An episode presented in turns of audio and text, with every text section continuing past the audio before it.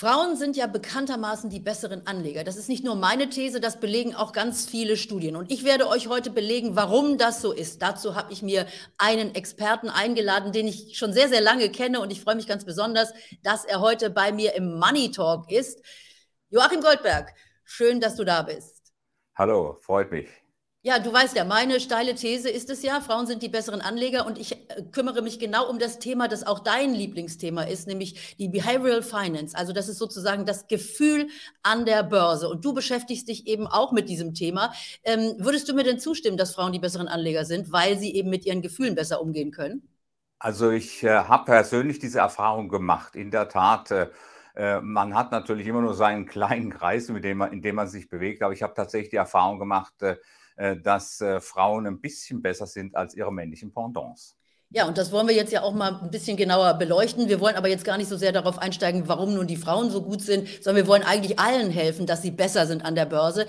Dieses Feld der Behavioral Finance ist ja verhältnismäßig neu. Das gibt es erst, ich würde mal sagen, 20, 25 Jahre, dass man sich mit diesem Gedanken beschäftigt, obwohl der Markt natürlich schon immer von Gefühlen getrieben ist. Also ich sage das auch hier immer im Money Talk, Angst und Gier sind eigentlich diese beiden Faktoren. Kannst du uns kurz mal erläutern, was sozusagen deine Disziplin ausmacht?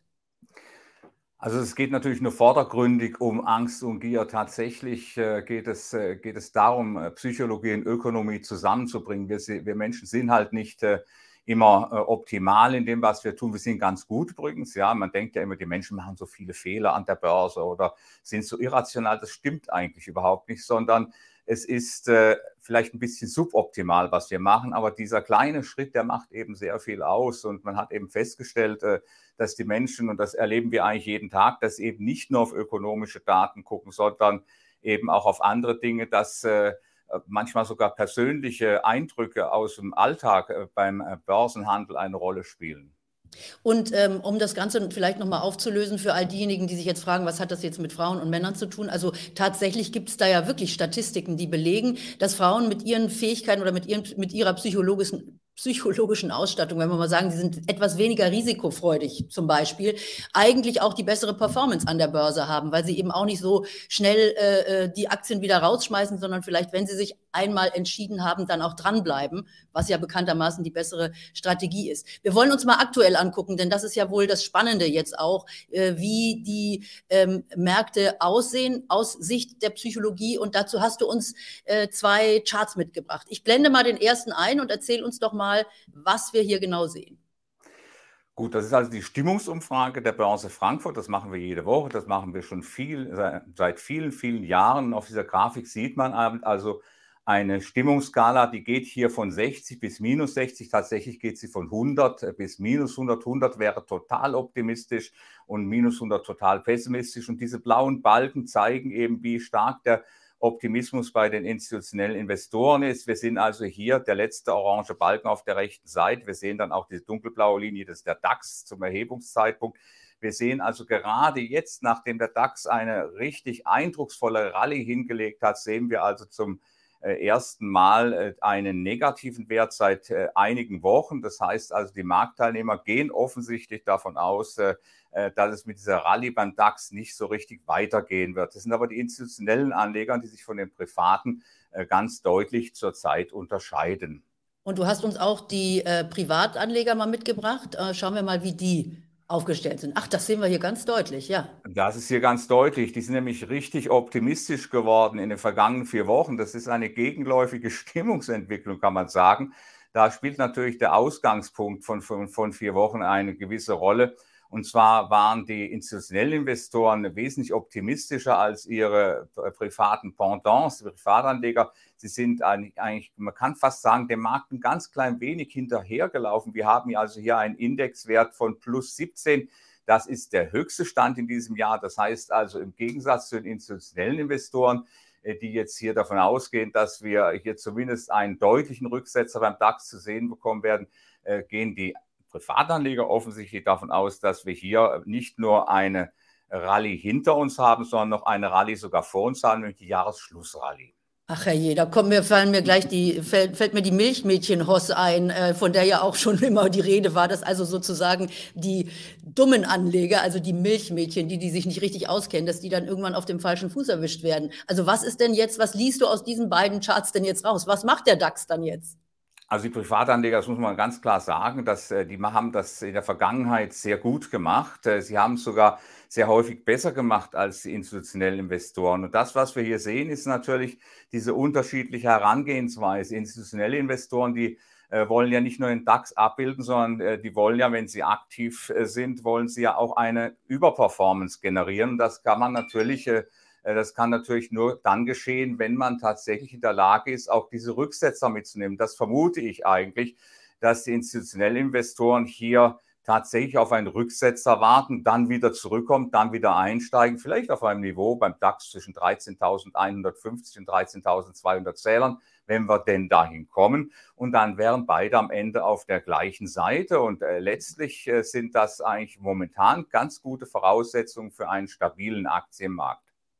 Ja, und wir haben ja auch, und da kommt jetzt die technische Analyse natürlich auch so ein bisschen rein, dann immer so eine self-fulfilling prophecy. Also äh, wir haben jetzt ja auch so eine Marke, 14.200 ist das, glaube ich, im DAX, äh, wo dann also dieser Abwärtstrend dann auch hinter uns äh, liegen würde. Und das ist dann möglicherweise der Moment, wo alle drauf hüpfen und sagen, jetzt ist die, dieser Bärenmarkt vorbei, jetzt geht's also weiter nach oben.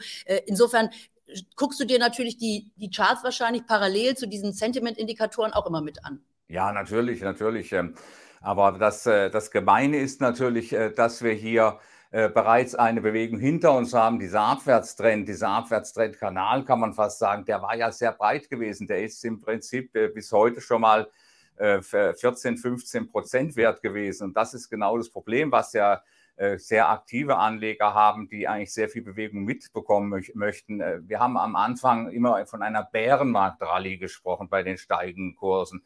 Äh, das heißt also nur um eine vorübergehende Befestigung der Aktienkurse. Und jetzt gibt es ausgerechnet bei den deutschen Aktien, bei den europäischen Aktien, gibt es jetzt plötzlich eine Entwicklung, die sogar besser ist als der des, äh, der US-Märkte. Also das ist schon äh, sehr bemerkenswert. Nur man kommt natürlich hier ein bisschen in die Bredouille, wenn man dann zusieht, man ist auf äh, Abwärtstrend eingestellt und äh, dieser Abwärtstrend ist gut gelaufen, dann kommt die Gegenbewegung und die wird größer und größer und größer und urplötzlich äh, ist man dann in einer Situation, wo man noch einsteigen muss, aber eigentlich nicht mehr einsteigen möchte.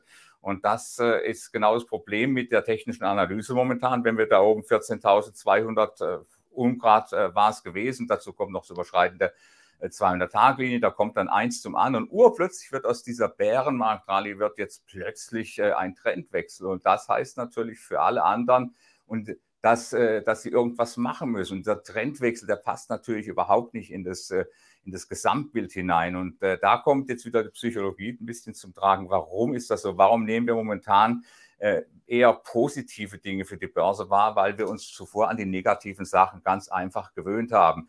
Die geopolitischen Risiken, die sind ja noch nicht aus dem Weg. In den USA sind wir jetzt im Prinzip, was den Kongress angeht, in einer Art Hängepartie. Es sind ja alles keine tollen Dinge. Heute kommen Inflationsdaten raus, übermorgen kommen wieder andere Daten raus. Es ist immer wieder äh, die alten Gespenster, an die wir uns aber schon längst gewöhnt haben. Das ist vielleicht dieses Umfeld. Und dann vergisst man natürlich auch die US-Notenbank, äh, die ja immer noch äh, im, im, Begriff ist, Zinsen zu erhöhen und vor allen Dingen natürlich auch quantitativ äh, zu, äh, zu Werke geht. Das, das, heißt, das heißt also letzten Endes strafft und letzten Endes dem Markt auch Geld wegnimmt. Ja, und das äh, wird momentan unterschätzt. Das sind alles Dinge, die nicht so richtig zusammenpassen. Deswegen ist es jetzt ganz, ganz wichtig für diejenigen, die kurzfristig handeln, wenn sie in den Markt hineingehen, wenn sie vielleicht diesen Rücksetzer hier handeln, mit einem engen Stop zu arbeiten. Das heißt, also, wenn man hier reingeht, wenn man hier aktiv ist, ich bin ja kein so Sonder, ich bin kein Freund von diesen kurzfristigen Trades, aber äh, manche Menschen mögen das äh, und da müssen sie auch diszipliniert sein. Das ist eigentlich die Hauptbotschaft der Behavioral Finance. Dass man diszipliniert sein muss, dass man also auf der einen Seite eine Verlustbegrenzung hat als kurz- oder mittelfristiger Anleger und auf der anderen Seite natürlich einen ganz klaren Plan, was zu tun ist. Die langfristigen Anleger, die sind in einer anderen Position, auf die kommen wir vielleicht gleich nochmal zu sprechen. Ja, auf die kommen wir auf jeden Fall gleich noch zu sprechen. Äh, ich wollte jetzt ganz kurz noch äh, so diesen Jahresverlauf mir ein bisschen angucken, denn das könnte ja auch ein Aspekt sein, der jetzt zu weiter steigenden äh, Kursen führt. Denn es ist ja so, wir haben ja so ein paar Sprüche, sell in May and go away. Da sehen wir dann, da wird der Markt ein bisschen schwächer über die Sommermonate, da sind weniger Leute da. Und wir haben die wunderbare Jahresendrallye, von der wir jetzt vielleicht schon sprechen können, also den November und den Dezember, die traditionell eigentlich immer ganz gute Monate sind in vielen Jahren. Also könnte das jetzt auch sein, dass einfach äh, aus verschiedentlichen Gründen eben die negativen äh, äh, um dieses negative Umfeld beiseite geschoben wird und einfach gesagt wird, wir müssen jetzt noch irgendwie Geld anlegen und da gehen wir jetzt halt in den Markt rein. Ja, wir haben natürlich auch, äh, was, äh, was, was die großen Kapitalströme angeht, haben wir natürlich auch die Umfrage der Bank of America hat das ja vor drei Wochen gezeigt. Wir hatten eine Rekordkassenquote bei den institutionellen Investoren gehabt. Das heißt, es ist ja Geld vorhanden. Und dieses langfristige Kapital, das scheint momentan in den Markt hineinzufließen, scheint auch die Märkte zu tragen. Hier, äh, gerade in Europa, wo man ja sehr untergewichtet war in Aktien, äh, da äh, sehen wir also momentan, oder haben gesehen, muss man sagen, haben diesen deutlichen Kapitalstrom gesehen, der sich vermutlich dann auch in der nächsten Umfrage niederschlagen wird.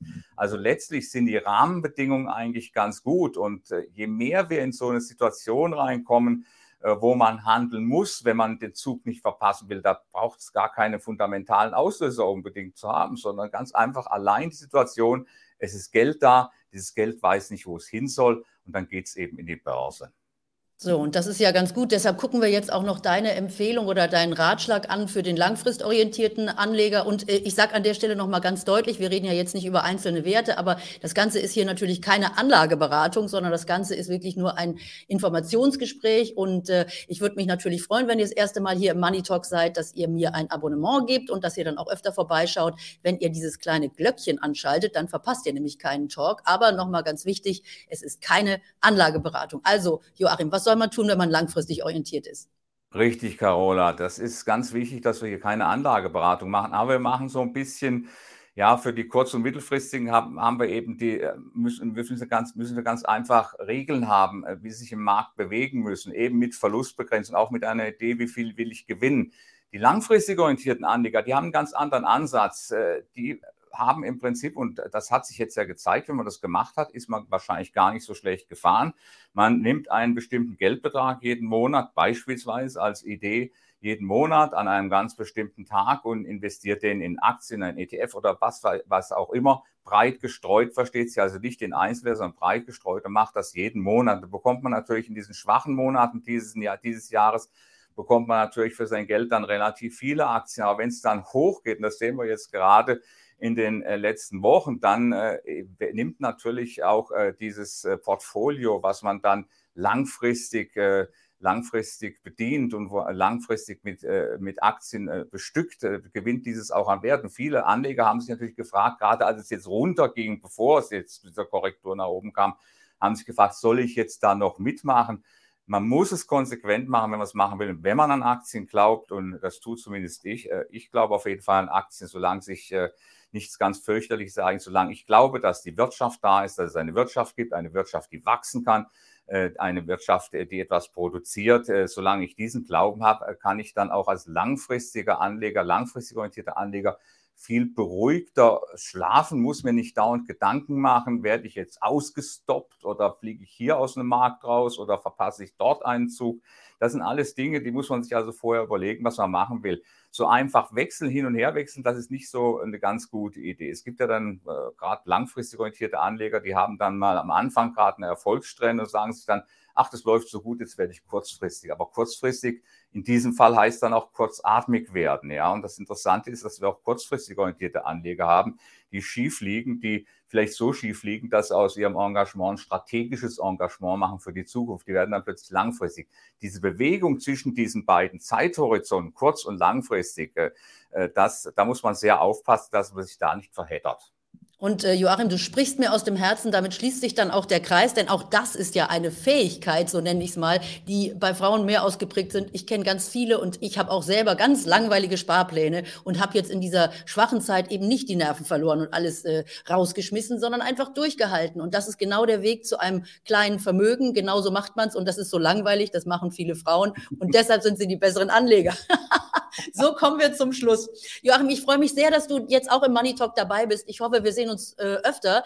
Ich mag diese ganze Disziplin der äh, Behavioral Finance enorm. Und ich finde, das ist ganz, ganz wichtig, dass wir das alle lernen und uns immer wieder vor Augen halten. Hier sind Menschen unterwegs an der Börse, die Gefühle haben. Und um diese Gefühle kümmern wir uns jetzt auch im Money Talk. Ich danke dir erstmal für heute und tschüss. Gerne, tschüss.